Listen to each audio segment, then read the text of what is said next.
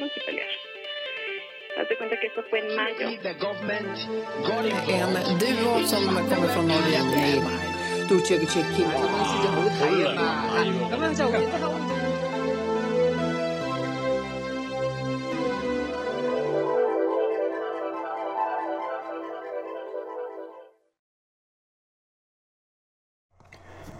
Здравствуйте, Всем привет!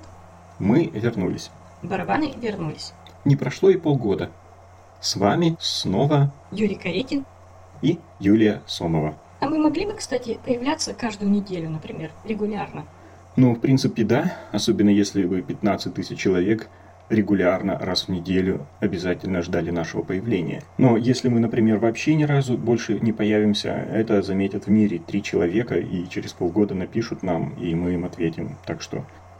Хотя наш мир избытка информации появляться не так часто, я считаю, это плюс. И когда я добавлял мои телеграм-каналы в каталоге в интернете в качестве описания, я писал, что информация появляется не часто, потому что для меня это, например, было бы плюсом. Да, для меня тоже. Так и писал, не очень часто обновляемые каналы. А вообще я понял, что регулярность нашей публикации, она же не просто не периодична, не просто хаотична, она на самом деле апериодична. Наши выпуски имеют апериодический колебательный режим нелинейной природы, но в них тоже нет никакого волюнтаризма и есть своя апериодическая структура. Точно.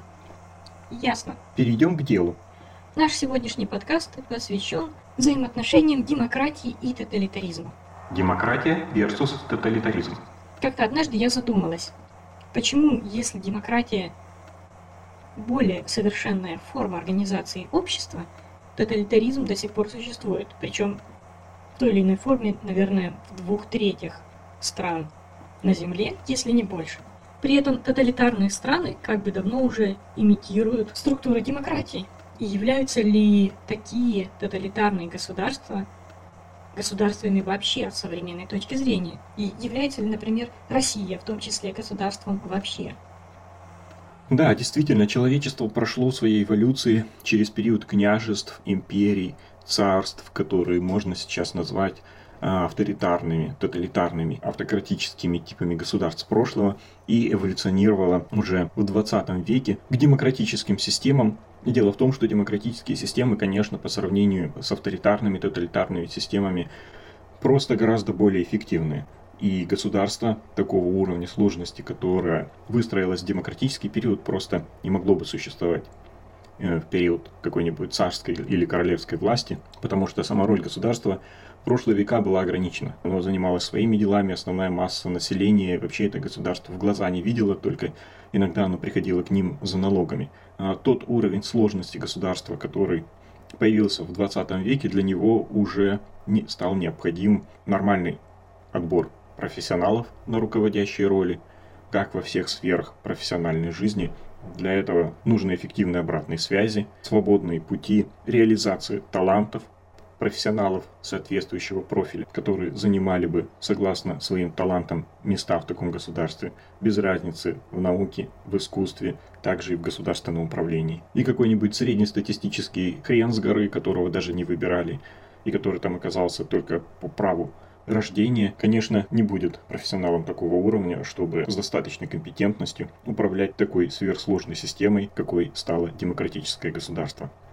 Нота Бене. Здесь следует заметить только, что это, это мы воспринимаем демократическое государство как новое, особенно русские воспринимают, где только, наверное, несколько месяцев в 17 году за всю историю, по крайней мере, Московии, российское государство было демократическим.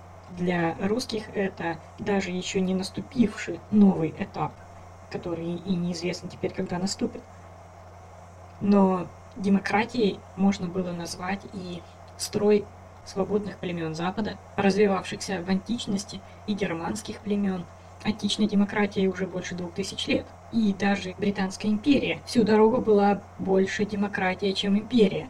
Король как хранитель прав и свобод граждан. Как тебе такое? Король, которого можно сместить, если он не будет исполнять свои обязанности по охране прав и свобод граждан. И итальянские города, и Ганзейский союз, Венеция, которая абсолютно всю свою историю была демократическим государством с выборным управлением. И в Средневековье, и в новое время, и до Средневековья.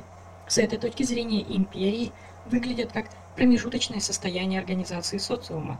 И общество как бы прошло в своем развитии через племенной период со свободолюбимыми викингами и германскими племенами, да еще и греко-римской демократии, которая уже 2000 лет, через период империй, как промежуточное состояние организации социума, и мир снова стал возвращаться к демократии как наиболее эффективному способу организации общества. И государства. Здесь мне приходит на ум экологическая параллель с взаимоотношением человека и окружающей среды через натуральное хозяйство, несколько более гармоничное со средой, не только потому, что оно на самом деле гармонично, а потому что ресурсы по утилизации природы в натуральном хозяйстве раньше у людей были ограничены. Если бы 7 миллиардов человек вели натуральное хозяйство, конечно, они уничтожили бы среду за неделю. Но, тем не менее, потом индустриализация с глобальным уничтожением среды обитания. И сейчас мы эволюционируем к человечеству будущего с нулевой эмиссией, цивилизацией как черному шару, который утилизирует абсолютно все, что производит. И тренд этого движения, конечно, только в развитых цивилизованных демократических странах свободного мира. Он очевиден. Не будем упоминать здесь гиперактивных девочек с, с психическими проблемами. Ну, гиперактивность плюс глупость – это всегда был рецепт всех звезд. И сегодня. более эффективные. Да, и признание этого имитация демократии всеми структурами даже тоталитарного типа. Они все в наше время имитируют демократию и структуру государства с разделением судебной, исполнительной, законодательной власти, с парламентами, даже тоталитарные системы, в которых это всего лишь фейк. Да и в 20 веке народничество нацистско-коммунистических империй, вся эта лживая идея социальности, особенно характерная для коммунистических империй. Да, вот это, кстати, коммунистическая социальность – это забавный феномен настолько глупого и настолько почему-то распространенного мифа. Если коммунистические государства были хоть как-то социальны, то на самом деле это не они изобрели эту социальность коммунистического типа. Их изобрели до них многие тысячи лет назад. Тогда же, когда появились первые рабовладельческие государства. Любое рабовладельческое государство получается тоже социальное государство. Рабу было запрещено иметь собственность, раб не мог сам себя обеспечивать, не мог, как правило, сам зарабатывать себе на жизнь, и поэтому его приходилось кормить. Так же, как и у рабов был даже свой суд, который контролировался хозяевами. Все абсолютно как в коммунистическом государстве. А что здесь социального? То, что рабов приходилось кормить?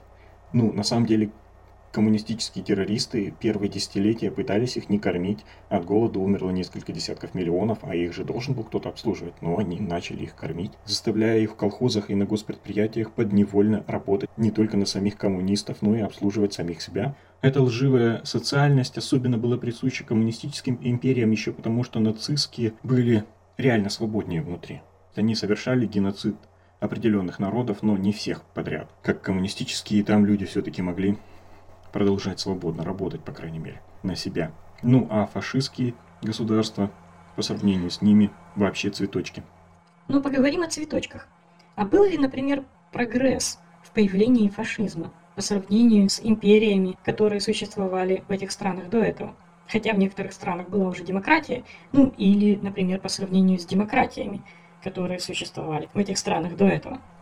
Да, фашизм одно время мог быть прогрессивным, особенно по сравнению с королевской властью. В древности, например, диктатуры или, как их еще называли, тирании, были иногда более прогрессивным и эффективным способом организации общества по сравнению с аристократиями, потому что тираном, как правило, становился какой-нибудь военный главнокомандующий, который был из более народной среды плебейского происхождения, не из аристократии, и захватывал власть у аристократии, которая уже много лет жила своей жизнью, и которой было, кроме самой себя, уже давно на все безразлично. А с демократическим устройством тогда связывали власть толпы, власть черни. Ну, не только в древности, но и даже до прошлых веков, почти до новой истории, если бы кто-нибудь из наших современников перенесся в то время и увидел, что из себя представляла основная масса народа, что они подразумевали под словом «чернь», оставаться романтически настроенным относительно демократического устройства в то время оказалось бы для такого человека невозможным. Все тогда было очень плохо. Люди были совсем дикие, без каких-либо даже базовых принципов и понятий, которых мы сейчас считаем базовыми в наше время. Ну и вот элемент черни – это то, на что фактически опирается власть в современной России. Полагая принципиальное отсутствие в ней способности к свободе, достоинства, оперируя ее низшими чертами и внушая ей, что она не способна к самоуправлению и к организации на основе демократического общества. Но может ли фашизм быть, например, эффективен сейчас, в наше время? Все, например, приводят пример Сингапур, государство, управляемое диктатором. Российские преступники от власти, например, вообще ездили в Сингапур изучать опыт, как можно развивать государство при диктатуре.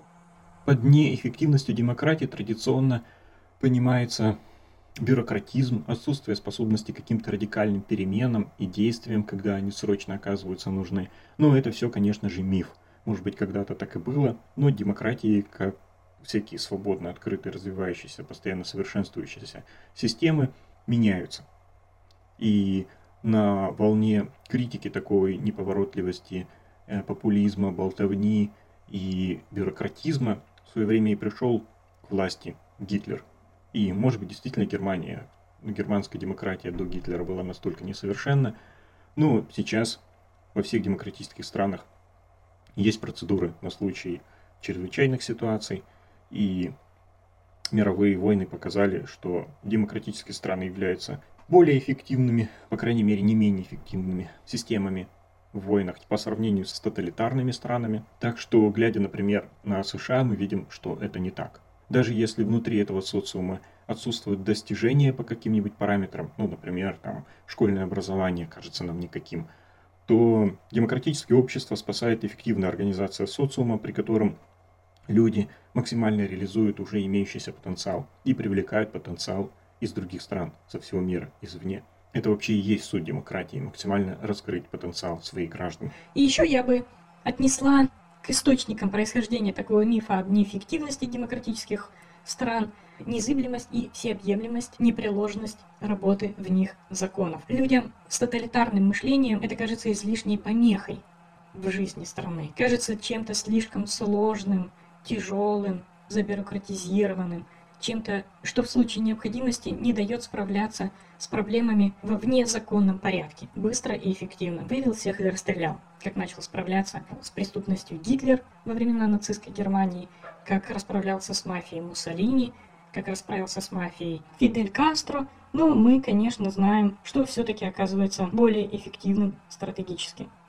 И где все-таки побеждает закон. Даже если придется отпустить какого-нибудь мафиози только из-за процессуальных ошибок, допущенных в процессе следствия. Но система, незыблемо строящаяся на законе и не совершающая обходных движений, потому что даже единожды срезав мимо закона, такая система постепенно скатывается в волюнтаристическое государство, на котором закон становится что дышло. И его применение или неприменение в каждом конкретном случае зависит от личной воли хозяев, которые этим законом могут распоряжаться. Да, и даже если мы видим какие-то внешне безумные черты современных государств, например, безумие современных сегодняшних демократов в США, там, требующих открыть границы и не трогать никого из нелегальных мигрантов, потому что все люди мира имеют одинаковые права на американский образ жизни. Э, Все это безумие с собственно американским восприятием Вьетнамской войны, в которой Америка – остановила распространение коммунизма. Но в реальности США чуть ли не единственная страна на протяжении 20 и 21 века, которая действительно противостояла и противостоит распространению коммунизма и терроризма в мире. Но сейчас вопрос не в этом. Сейчас вопрос в эффективности диктатур. Ты, Юля, привела пример Сингапура. Сингапур – пример очень редкого уникального диктатора – нежданный приход уникального диктатора – это не вопрос эффективности диктатур. Можно развивать науку с научной методологией, а можно сидеть под деревом и ждать, пока тебе на голову упадет яблоко. Или пока придет хороший диктатор. Это вообще вопрос довольно бессмысленный. Так можно не думать о том, как заработать деньги, а пытаться найти их под ногами на улице. Тот же пример чистой случайности с вероятностью приближающейся к нулю. Тут, в общем-то, даже нечего обсуждать. Ну хорошо, придет хороший диктатор, сделает свою правильную работу. Но он же должен все-таки оставить после себя демократическое, нормально функционирующее государство. Иначе это будет так же, как, например, сделать какое-нибудь гениальное открытие, революционное исследование и написать в статье вместо четкой воспроизводимой методологии, которой могли бы воспользоваться другие ученые, написать а это просто руки нашего гениального ученого, и вы все равно это не повторите. Ну, смысла в этой работе никакой не будет. Он должен оставить нормально самоуправляемую, эффективную государственную систему. В случае с диктатором эта система находится изначально как бы вообще вне рассмотрения. Это как яблоко, падающее на голову, оно не может быть какой-либо методологией. Это как сказать, что тараканы эволюционно совершеннее человека, потому что они более живучие и останутся после того, как люди вымрут. Ну, может быть, но это не отменяет все идеи эволюционного преимущества млекопитающих и разума. Которые эволюционировали до расселения на другие планеты, что тараканам было все-таки недоступно. Да. И понятно, что следующий же диктатор, который придет за хорошим диктатором, как правило, это будет какой-нибудь член его семьи, он уже будет никаким не хорошим диктатором, а будет великим отцом народов. То есть, когда мы говорим о хорошем диктаторе, мы говорим о человеческом факторе. А человеческий фактор вообще хорошо бы максимально исключить в системе, потому что о нем, в общем-то, и говорить нечего. Это просто фактор риска и фактор неопределенности. Человеческий фактор в демократической системе должен быть фактором только всего гражданского населения, которое своей статистикой создает баланс сил, баланс приоритетов и баланс выбора направления развития. Тогда это будет система, отгороженная от неожиданных безумств, человеческого фактора отдельного человека, который вдруг может быть хорошим, а вдруг может сойти с ума и стать плохим, например. Так что Сингапур, ну Сингапур, ну а что дальше-то? И вот я еще хотела поговорить про имитацию демократических структур в тоталитарных государствах. Я все время, например, спрашиваю себя, можно ли, например, считать Россию настоящим государством. Академически, то есть да. Но с учетом того, что тоталитарные государства лишь имитируют структуры демократических стран, если бы они были какими-нибудь особыми тоталитарными государствами и функционально, и не имитировали при этом государства демократические, но они выдают себя за тот тип государств, которыми сами не являются. И поэтому, если мы будем называть государством именно демократическое государство, которое является им, а не только его имитирует, то только демократические государства я буду называть государствами вообще. Действительно, тоталитарные демократические государства принципиально отличаются друг от друга по самой своей природе, не только по внешне выявляемой организации, по самим целям своего существования и основам своей реальной организации. Несмотря на наличие некоторых переходных форм, из-за которых может возникнуть идея, что это все все равно как бы государства, которые стоят на одной линии, и может быть государство просто более демократическим или менее демократическим. Да, на самом деле переходные формы есть, но, на мой взгляд, это переходные формы между двумя диаметральными противоположностями. Реальные демократии организованы снизу вверх, причем они как бы в самом геноме этого государства прописана и реализуется такая организация. Идеальный пример такого государства – Соединенные Штаты. О построении его мы можем, например, прочитать в «Демократии в Америке» Токвилля, когда небольшой городок переселенцев выбирал себе все необходимые должности внутри управления этого городка, которые были необходимы для его существования, и выбирал общим голосованием кандидатуры вышестоящие органы власти. Не потому, что это была формальность, а потому, что им нужно было отстаивать свои интересы в вышестоящих структурах. Без этого было никак. И это общество, которое с первых дней своего существования объединилось просто в бесконечные группы, гражданские союзы, объединения, собрания, которые своей гражданской активностью, своей работой снизу изначально организовывали все свое общество, все свое существование и таким образом снизу организовывали от гражданского общества вверх то, что в конце концов складывалось и складывается в государственное устройство. В тоталитарных странах же просто хозяева держат на кормлении своих холопов. Это система, организованная сверху вниз. Причем в этом устройстве мог, может, могут быть и справедливые элементы. Например, в тоталитарных странах может быть справедливый суд для холопов, если он не затрагивает никаких интересов хозяев, то зачем им вмешиваться? Если, например, два крестьянина коровы делят, и никто при этом на лапу судье не дает. Ну, вполне может потренироваться в честном, справедливом судебном разбирательстве. Такой суд может быть и у, у талибов в Афганистане, и у коммунистов. То, что этот суд фейковый, фиктивный, выражается в том, что если здесь задействованы интересы хозяина, холопа, суд перестает быть вообще. Также и с другими государственными структурами. В принципе, они как бы функционируют и в тоталитарном государстве.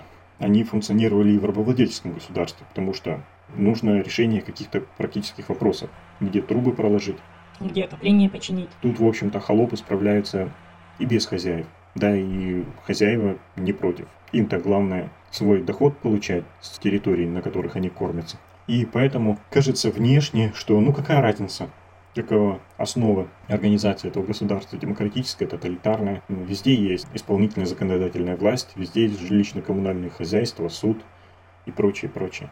Но нет, это всего лишь видимость. Но говоря о промежуточных типах, может же быть, например, президентская республика, как промежуточный вариант? Нет, реально, я думаю, промежуточных вариантов быть не может. У граждан страны достоинства либо есть, либо нет. Свобода либо есть, либо нет.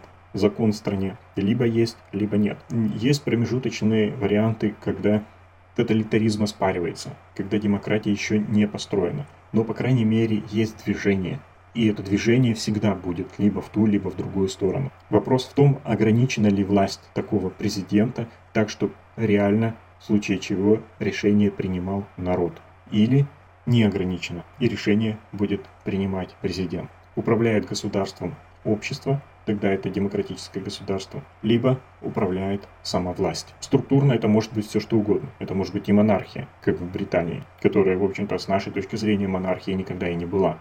Если этот монарх плохо справлялся со своими обязанностями охраны прав своих граждан, он просто смещался, как президент на досрочных выборах. А у коммунациков все было народно, рабоче-крестьянское, социалистическое и так далее и тому подобное. Причем и демократия, и тоталитаризм, любая особенность организации государства как целого проявляется на всех уровнях организации государства и самого общества можно человека с завязанными глазами высадить в неизвестную страну о реальной организации государственности, которой он ничего не знает. То, что формально она имитирует, это не имеет значения. И этот человек просто на локальном уровне вокруг себя, не зная ничего о глобальной организации этого государства, сможет сразу увидеть, тоталитарная эта система или демократическое государство. На примере современной фашистской России. Если можно решать вне закона на каком-то высшем уровне демократического закона, не того закона, который диктаторы сами для себя пишут. Если на высшем уровне существует диктатура, то почему нельзя полиции, следствию и прочим государственным структурам точно так же обходить закон? А кто им в сущности помешает? Гражданского контроля нет. И они начинают делать то же самое. Тоталитаризм, он на то и тоталитаризм, что он подменяет собой закон. Он на высшем уровне как бы срезает путь, даже если у диктатора возникли какие-нибудь, так сказать, высшие цели управления государством, продуктивные и конструктивные цели. Тоталитаризм – это способ срезать путь к этой цели, пройти мимо способов их законной реализации, которая всегда сложнее. Не убеждать народ, а просто взять и построить то, что ты хочешь не бороться с преступностью так, чтобы ее правильным образом доказывать, а просто взять всех и расстрелять. В теории познания это, наверное, соответствовало бы теории заговора и религиозно-мифологическому сознанию, где надо почесаться, чтобы предсказать, будет дождь или нет. Это гораздо проще, чем строить гигантские супервычислительные центры на полумиллионе сложнейших уравнений вычисляющими с помощью триллионов-триллионов операций в секунду, будет ли через три дня дождь. Законы государства должны быть подобны законам природы в своей незыблемости. А почему бы их просто взять и не отменить на время, например, для того, чтобы быстренько провернуть то, что ты хочешь? То же самое, как и почему бы не отменить, например, законы природы для того, чтобы один раз взять и взлететь. Это же будет прекрасно.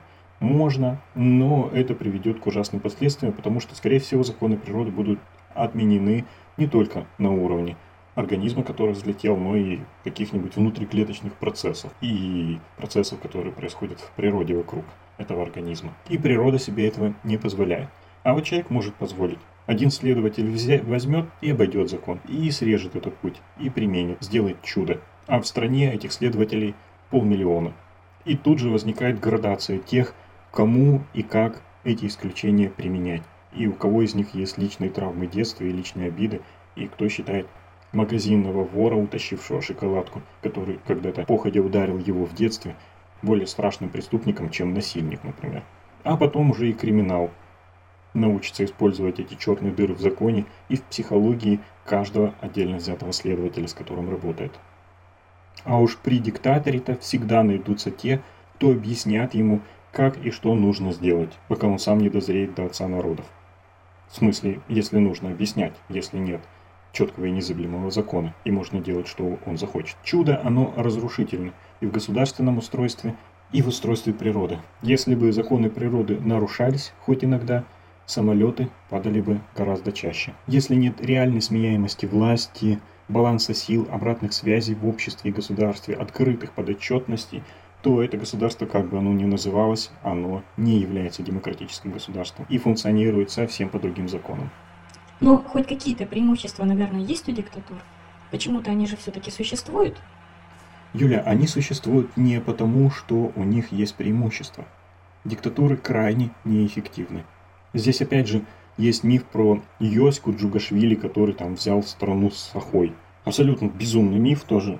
Коммунистическая страна без настоящей экономики, с вымышленной коммунистами экономиками, всегда была ужасно нищебродской страной, где все делалось через задницу и только в попытках догнать Америку. Здесь а, нужно представить себе, как эта страна развивалась бы, если бы она была нормальной, настоящей страной, с настоящей экономикой, со свободной экономикой и с хоть сколько-нибудь демократическим устройством, как оно развивалось, например, до коммунистически-террористического переворота 1917 года. То, что в таких условиях можно создать атомную бомбу, ну да, у, у Йоски и Джугашвили, во-первых, была Америка, у которой можно было стыбрить необходимые сведения, а во-вторых, было 140 миллионов человек очень талантливого населения. Конечно, половину из них поубивали, но половина работала в концлагерях бесплатно по 12 часов в сутки. И сейчас, в общем, атомную бомбу может создавать уже совсем полный пипец, типа Северной Кореи, потому что уровень доступных технологических и научных знаний у цивилизации такой, что это становится возможным крайней мере, недоступные можно купить и украсть. Но а в то время страна размером с Россию и оккупированные ею страны и человеческим потенциалом в виде талантливого русского народа и в том чудовищном состоянии, которое себя представляли коммунистические страны, могла изобрести атомное оружие. Это было то время, когда после Второй мировой войны в Америке подросткам 16 лет начали дарить машины и рабочий класс переселился в свои двухэтажные дома. И причем это было не какой-то великий подвиг народа, это был естественный ход развития всего американского общества. Но Россия в то время совершала великий подвиг, как сейчас Северная Корея, и изобретала атомное оружие. У диктатур никогда не было и нет других целей, кроме первого – наделения властью и обогащения диктаторов, и второе – гигантоманские проекты, чаще всего в области вооружений, в том числе искусственные спутники и прочее. Потому что люди с очень неразвитым сознанием хорошо ведутся на гигантоманские проекты. Они визуально очень красивы и очень хорошо видны. Один супергигантский проект выглядит масштабнее, чем вся страна, поросшая красивыми двух-трехэтажными особняками, для строительства которых, мы это знаем, нужно в тысячи раз больше ресурсов, чем для одного-двух гигантских проектов. Но зато эти гигантоманские проекты выглядят, ого, сразу чувствуется мощь нации. И вот эти тоталитарные системы, они всегда развивались не сами по себе, а с оглядкой на свободные страны, на то, чтобы догнать и перегнать Америку. Причем не только русские коммунации, а все. Они всегда подсчитывали, сколько за этот период построено железных дорог в США, а сколько у нас. И причем никто здесь никогда не говорит еще о том, что эти железные дороги в Америке когда-то еще в начале 20 века строились для того, чтобы перевозить нефть, не было нефтепроводов. И они строились частными предпринимателями абсолютно естественным путем, только там, туда и в том количестве, которым их нужно было просто построить. Это было просто рентабельно. Это не было великой гигантской стройкой. Ну, может, оно так и выглядело, но это был просто обычный коммерческий проект. А если бы нужно было построить в 10 раз больше, ну, точно так же построили бы в 10 раз больше. Просто не нужно было И да, и те, которые построили, их построили столько, что когда появились нефтепроводы и нефть перестали перевозить по железной дороге, 25% этих построенных железных дорог стали нерентабельны. Их просто перестроили, построили слишком много. Тоталитарные страны им было на это все равно. Они мобилизовывали нацию, чтобы догнать и перегнать в режиме подвига те естественные процессы, которые сами по себе происходили в свободных странах. Еще есть другой распространенный миф, который прослеживается, например, в трудах всех российских историков, начиная от Карамзина. Миф, который заключается в том, что тирании лучше, эффективнее в периоды кризисов например, в периоды войн. Откуда этот миф берется и каким образом он поддерживается, по крайней мере, в русском самосознании. Не знаю, как насчет западного, но я исторически этого подтверждения его абсолютно не вижу. Начиная с античных времен эллины и персы, французы при Наполеоне, у которых уровень гражданственности осознание себя как граждан своей нации, причем как граждан, несущих прогресс и свободу другим народам, был гораздо выше, чем у многих тех народов, которые они завоевывают. Я вижу, что свободные люди всегда сильнее холопов. Но тирании азиатские орды могут завалить врага трупами, как делали русские во Второй мировой войне, как делала татаро-монгольская ига, как делали вьетконговцы во Вьетнаме, как делают сейчас русские в Украине. Плюс тираний – нулевая стоимость жизни.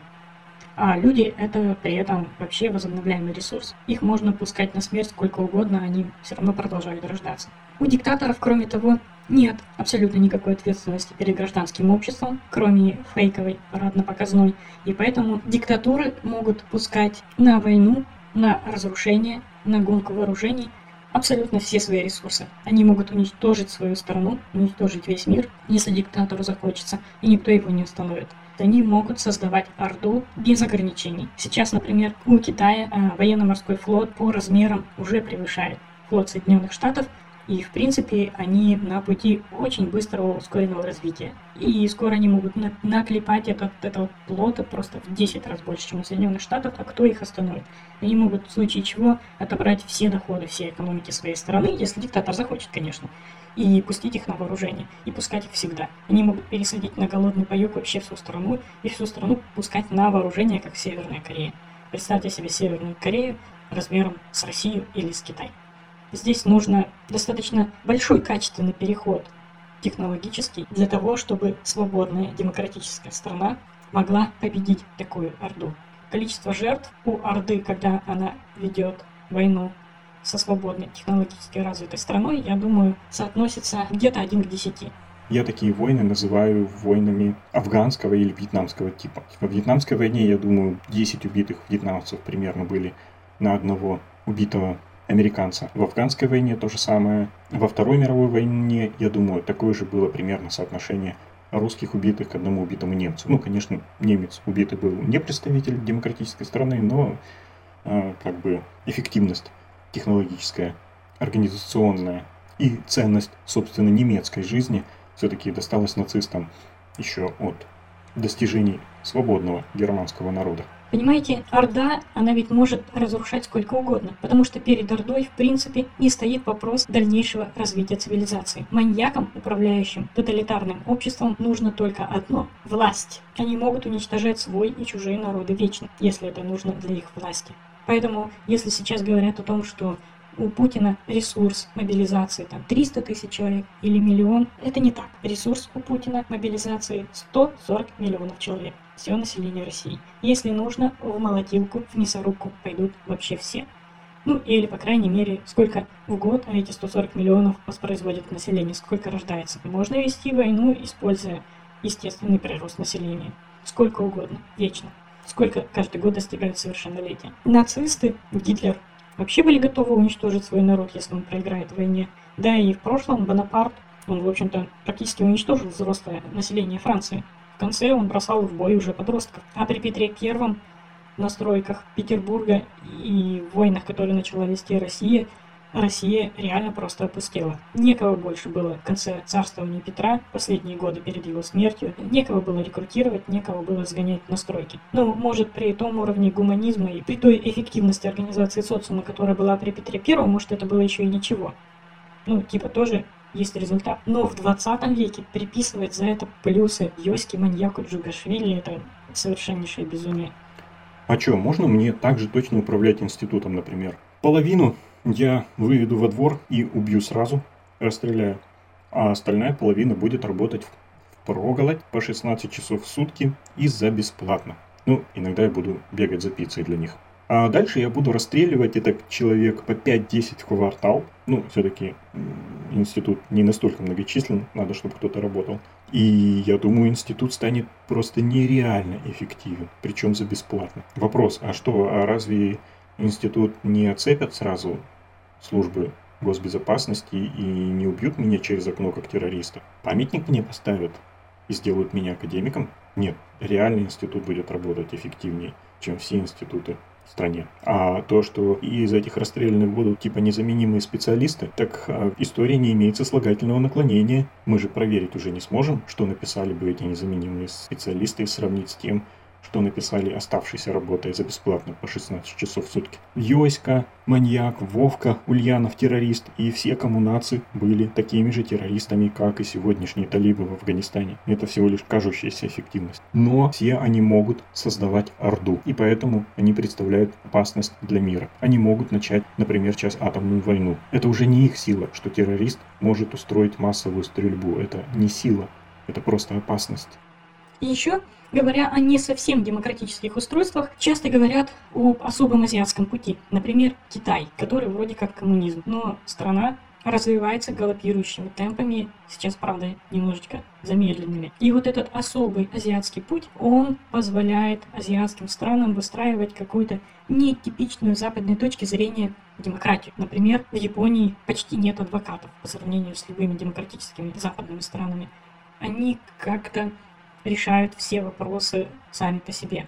Там, в общем-то, и полиция по сравнению с остальными странами почти не загружена. А Южная Корея, она буквально с 90-х годов до сегодняшнего дня прошла сама по себе каким-то образом путь от автократии практически до демократии сегодня, хотя в дне демократичности, в клановости, а по крайней мере тех крупных бизнес-концернов, которые существуют в Южной Корее, ее обвиняют и сегодня, которые являются чуть ли не теневым правительством имеющим большое влияние на государственные процессы, на принимаемые законы и на правительство страны.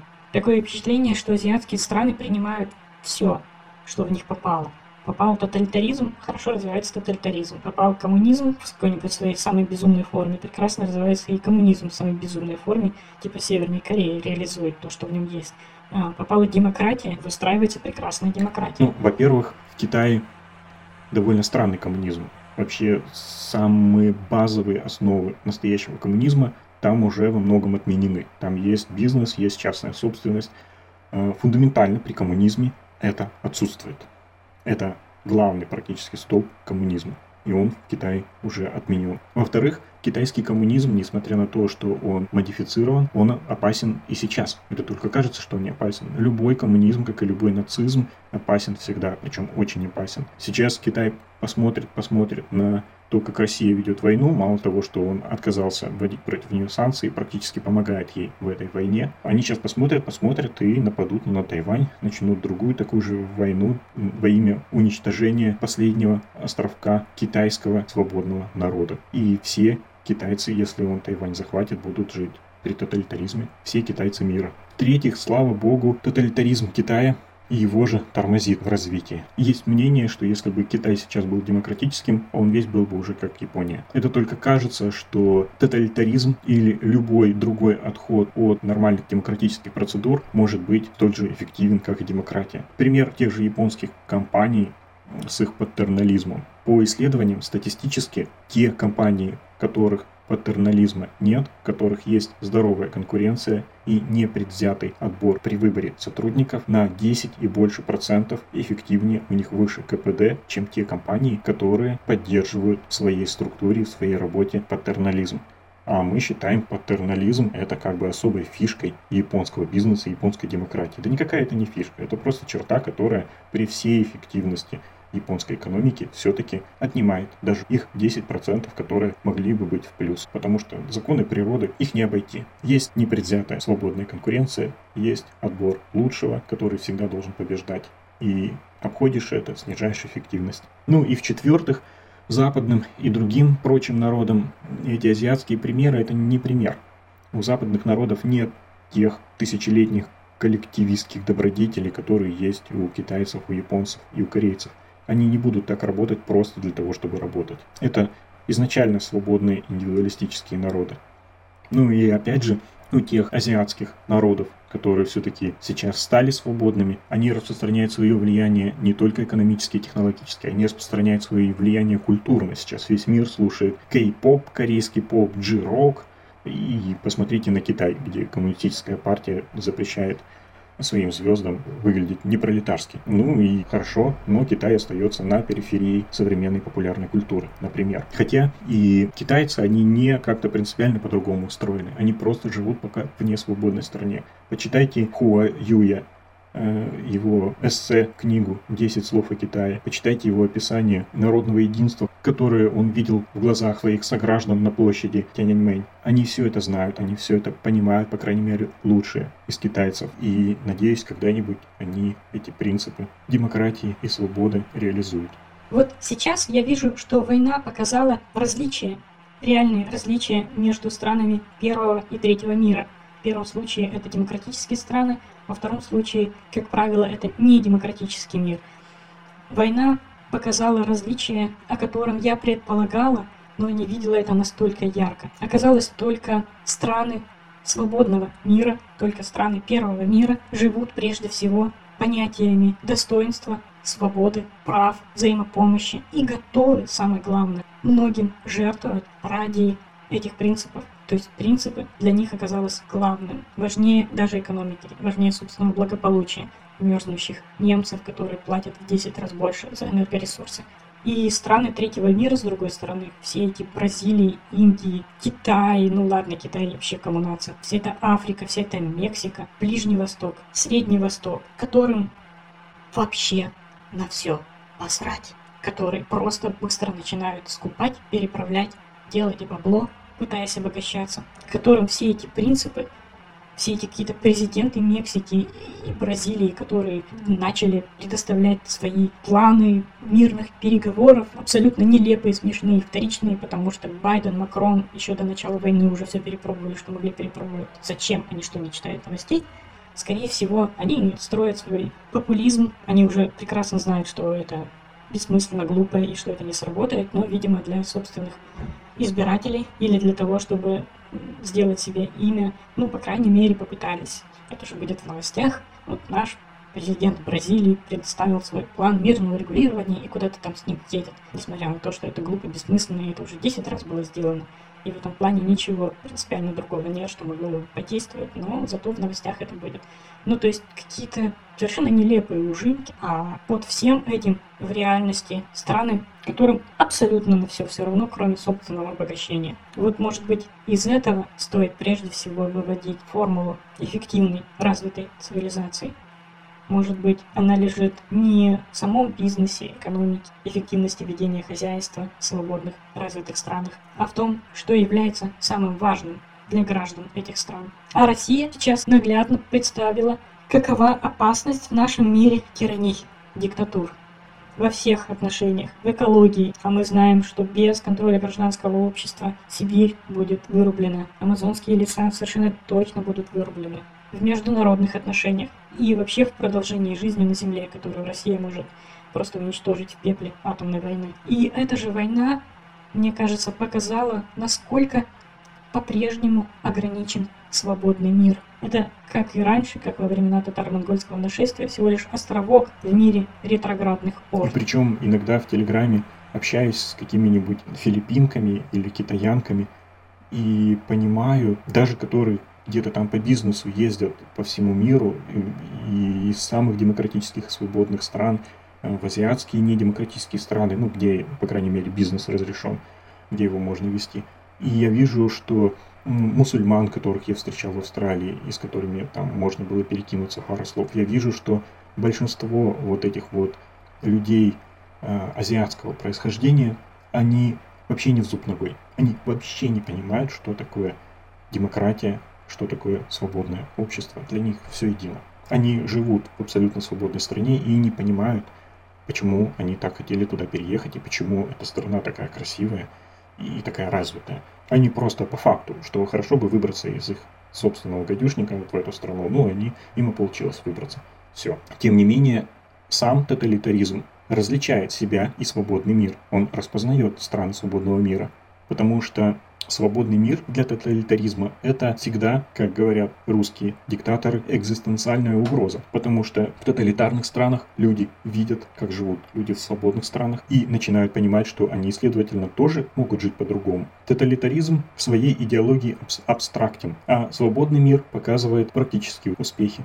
И свободный мир для тоталитаризма – это угроза его идеологии и пропаганде – а соответственно угроза и самой тоталитарной власти.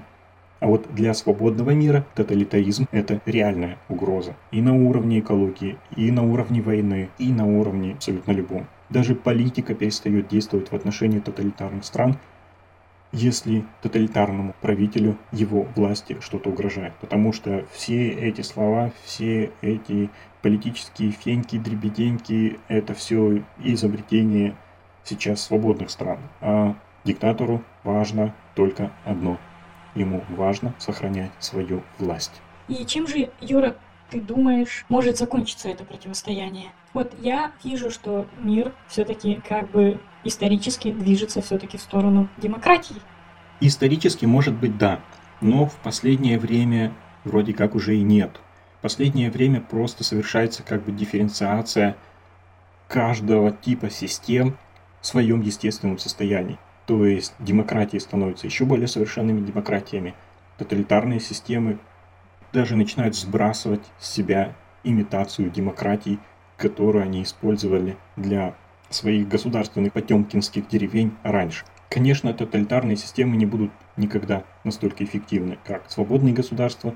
Холопы никогда не будут настоящими их двигателями цивилизации, Кремниевая долина, равнозначная Кремниевой долине в Соединенных Штатах, не возникнет в Китае, сколько бы они денег на это не тратили. Ну, возникнет как бы технологически э, Кремниевая долина, которая хорошо реализует уже существующие технологические проекты, когда как бы магистральный вектор направления задан свободным творчеством, свободными людьми американской, калифорнийской Кремниевой долине. Но пока существуют свободные страны, диктатуры и тоталитарные режимы будут паразитировать на них, будут их имитировать в некоторых аспектах своей организации, своего развития, и будут благодаря этому существовать и развиваться. И проходить, быть может, ключевые этапы развития в режиме, скорее всего, каких-нибудь гигантоманских проектов. Ну, то есть э, интернет, появившийся в Америке, распространился на весь мир. Теперь распространится искусственный интеллект. Э, до этого распространилось ядерное оружие, более или менее. То есть они будут использовать, как и раньше использовали, свободный мир для создания средств, в том числе угрожающих существованию этого же свободного мира. И, будучи угрозой его существованию, будут на нем же постоянно паразитировать. Возможно, они перестанут даже имитировать свободный мир. И так вместе мы, скорее всего, войдем в межпланетную эру и в эру искусственного интеллекта. Поэтому так важно то, что делает сейчас Илон Маск. Он, конечно, полезный идиот, пытающийся убрать Starlink из пользования дронами и из тех американских демократов, тепличных гуманистов, которые жертвуют деньги Украине только на гуманитарные нужды. Но он молодец, потому что свободное человечество должно как можно быстрее максимально дистанцироваться пространственно от ретроградных, глобально неустойчивых сообществ, способных на мутации в социальном плане, мутации, неконтролируемые социальным отбором, способные мутировать фашистские, нацисто-коммунистические системы, способные привести к власти очередного свихнувшегося диктатора, который уничтожит мир. Юра, Звездные войны? Да, очень возможно.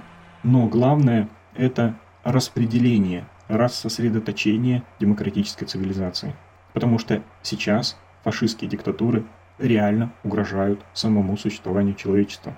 Причем не только российская, северокорейская, мусульманские религиозные диктатуры пытаются создать атомное оружие. Китай, возможно, начнет следующую войну за завоевание Тайваня. Ну, вот все аналитики западного плана при этом говорят, ну как же уничтожение мира? А разве сами диктаторы не боятся? Ведь они всего боятся.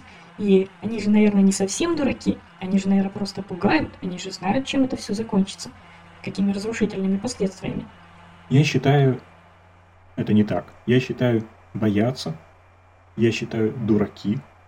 Я считаю, диктаторы по умолчанию всегда находятся в неадекватном состоянии. Состоянии человека, потерявшего связь с реальностью. Они используют западные технологии, и с их же помощью они угрожают Западу и ненавидят Запад, и ненавидят свободный мир. Где здесь уже может быть какая-то логика? И какая логика может быть во всех других их действиях?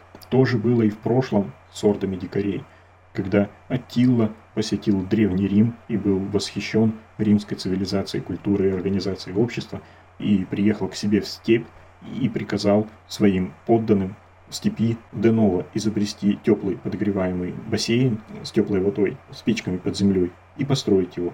Такой же бассейн, в котором он купался в Риме. Но Атила Рим, при этом ненавидел, не, не ненавидел, он был слишком умный для этого. Но сами орды его подданных, в общем, захватывая Рим, все разрушая и уничтожая на своем пути, в общем, наверное, вряд ли были бы вежливыми человечками, уважающими римскую цивилизацию тоталитаризм и логика диктатора иррациональны. Если бы они были рациональны, это бы в принципе не было тоталитаризмом. Это было бы Швейцарией, максимально эффективно устроенной демократической государственной системой с максимально эффективной экономикой, социальной сферой, законами и прочим. И в этой иррациональности тоталитаризма все, что нам нужно знать. Потому что все наши рациональные рассуждения становятся по отношению к тоталитаризму не валидны. Они не отражают реальные опасности, которые от них исходят. Если бы тоталитаризм был хоть сколько-нибудь рационален, опасности бы от него вообще никакой не исходило.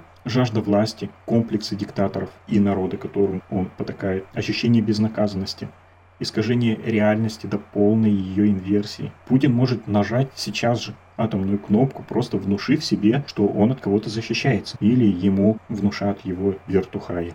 Или это будет его предсмертным подарком. А что, так сделал бы и Гитлер, если бы у него была атомная бомба. Я бы указала здесь на еще одно кардинальное различие природы демократии и тоталитаризма. Демократия не естественное, заданное по умолчанию состояние общества, как диктатура. Абсолютно точно. И вот это крайне важно для понимания их различий. Свобода и достоинство может быть и присуща всем людям по рождению, может быть все люди рождены свободными, но они об этом не знают, когда рождаются. Демократия – это плод многовековой борьбы и труда, который западные цивилизации совершили для всех нас. Так же, как они дали нам науку, технологии, высшую в истории человечества ступень развития искусств, это все то, на что они направляли свои сознания, волю, труд и энергию. Например, индусы в это время сидели в позе лотоса, развивали йогу. А идею свободы и демократии нам принесла западная цивилизация, заплатив за это своими жизнями и одержав победу для нас, для всех. Поэтому каждый, думая о будущем, должен спрашивать себя, а что ты сделал для борьбы с фашизмом? Будут ли твои дети понимать, что такое свобода, что такое достоинство, и быть способными защитить их, защитить свое «я», свой мир, Потому что если ты, например, просто красил подъезд и делал, что прикажут, то есть оставил свое общество вне контроля, то это то же самое, что и оставить, например, работающую атомную электростанцию и уйти, оставить ее без контроля. Без контроля она не будет оставаться на месте. Без контроля такие могучие системы, как современные государства, всегда будут эволюционировать только в одну сторону – катастрофе. В свободных обществах свобода есть результат неустанной каждодневной работы и ответственности его членов по поддержанию и совершенствованию организации свободного общества, так же как и с любой системой, с технологиями, с законом, с окружающей средой. Если ты не сделал ничего для борьбы с тиранией, отговорки, что ты никто, не вариант. Именно ты, как гражданин, ответственен за то, что происходит в твоем государстве. Больше никто. Никаких реальных сил просто в природе больше не существует. Если ты это не делаешь, то ты инженер, покинувший атомную электростанцию в рабочем ее состоянии. И таким образом убивший взрывом этой электростанции своих собственных детей. И не важно, что это же сделали еще 100 человек и только двое остались ею управлять. Может быть, сейчас руками Путина, а может быть в будущем, когда следующие Путины будут устраивать звездные войны, но без твоих усилий, участь твоих же детей будет незавидна. Мало того, ты просто растишь мясо для убийц. И твои дети рано или поздно станут убийцами, потому что убийцы будут убивать их руками. Тирании не могут существовать без идеологии кольца врагов и имперского сознания, которое всегда требует жертв. Лишь делая свою работу, в кавычках, и не интересуясь политикой, в кавычках, ты просто убиваешь будущее и убиваешь весь мир.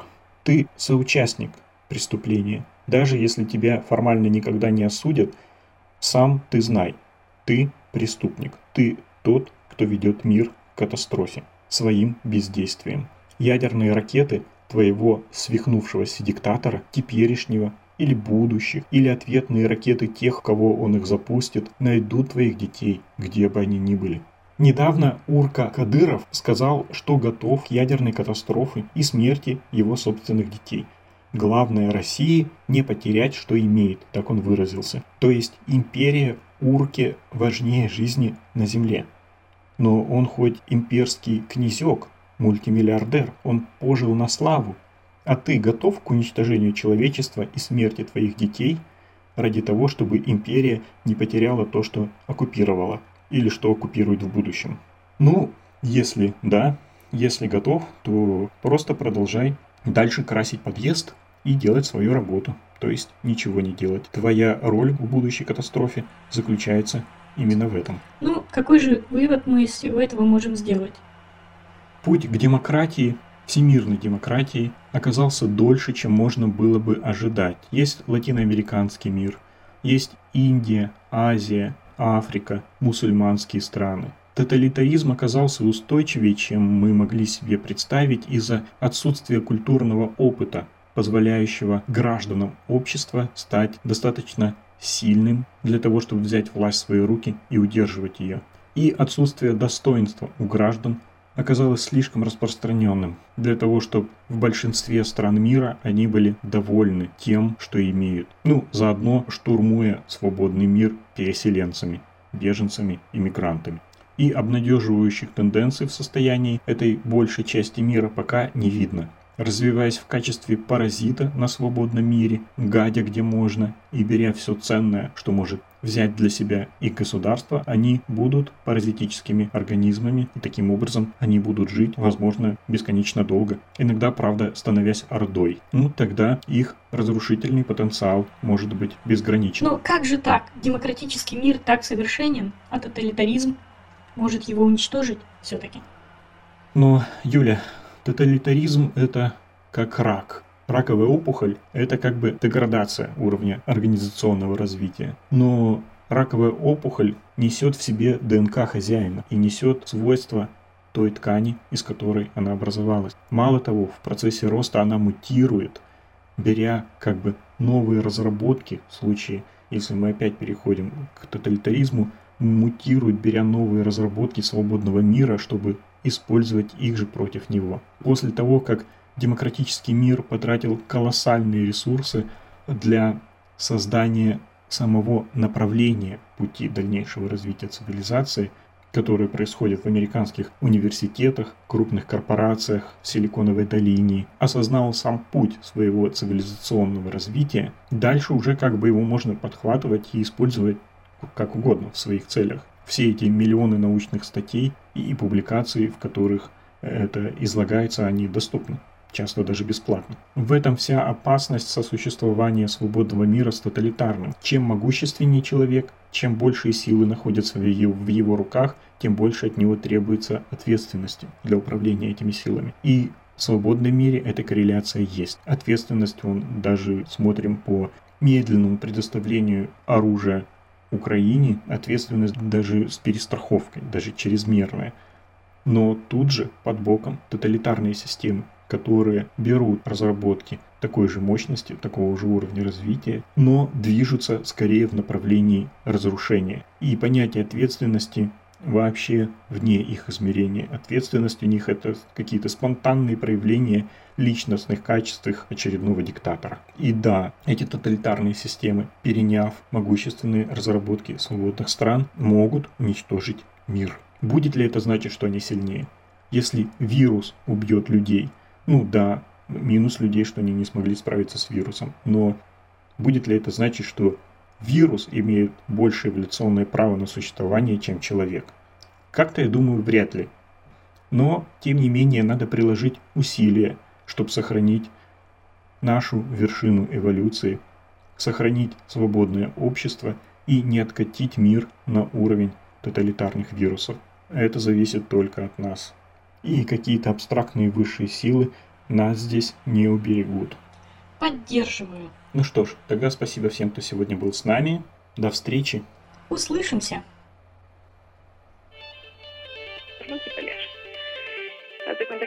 Market och En duo som kommer från Norge. 都这个 check in。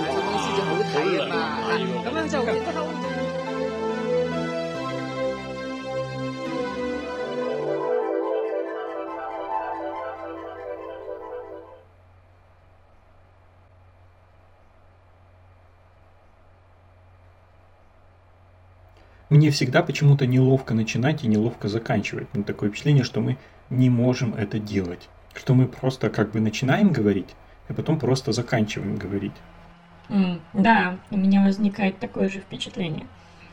Может ставить какой-нибудь музончик в конце по теме.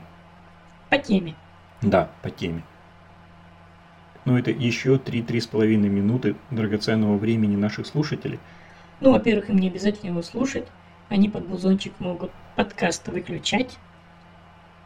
Один мой знакомый говорил, что остановить музыку – это то же самое, что и порвать картину. А, нет, если бы мы исполняли эту музыку вживую, это было бы то же самое, что и порвать картину. А в нашем случае это то же самое, что и порвать репродукцию картины. А в случае пережатого формата, переправленного через интернет, это то же самое, что и порвать репродукцию, напечатанную на домашнем принтере. Ну, это вполне можно. А еще можно поставить на нее кружку с горячим чаем или завернуть в нее рыбу. Так что выключайте на здоровье. До встречи. До встречи. Границы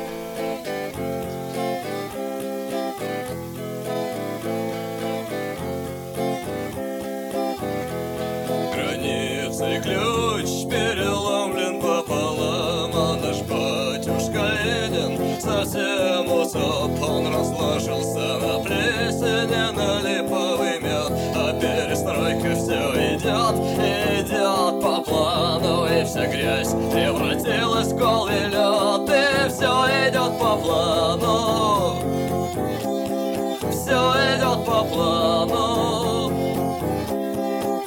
А моя судьба захотела на покое. Обещал и не участвовать в военной игре.